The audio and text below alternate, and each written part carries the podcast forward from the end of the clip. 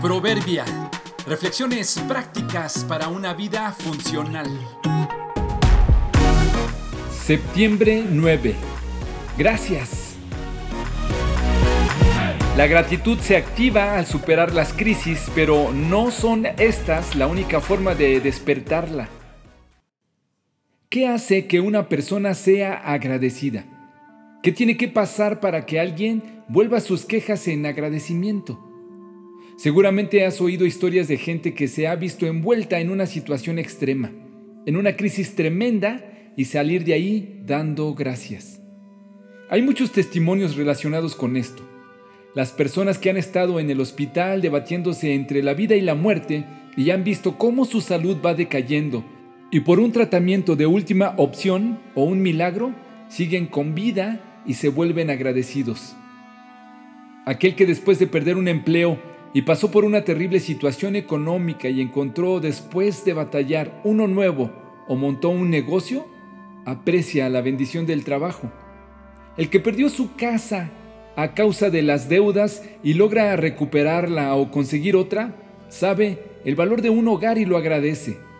El que estuvo en la cárcel y logra salir, sabe lo importante de la libertad.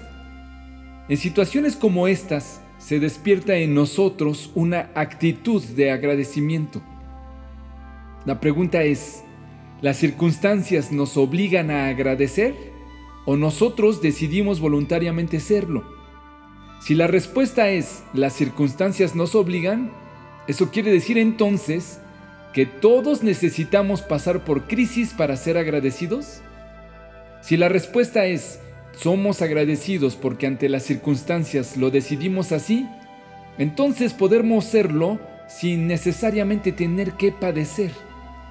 Es decir, hoy mismo, sin tener que estar en el hospital, sin perder tu empleo o tu familia, sin estar a punto del divorcio, sin estar en la ruina económica, sin tener que tocar fondo, podemos ser agradecidos. Podemos valorar lo que tenemos sin haberlo perdido. Podemos procurarlo para no perderlo podemos apreciar y contar nuestras bendiciones.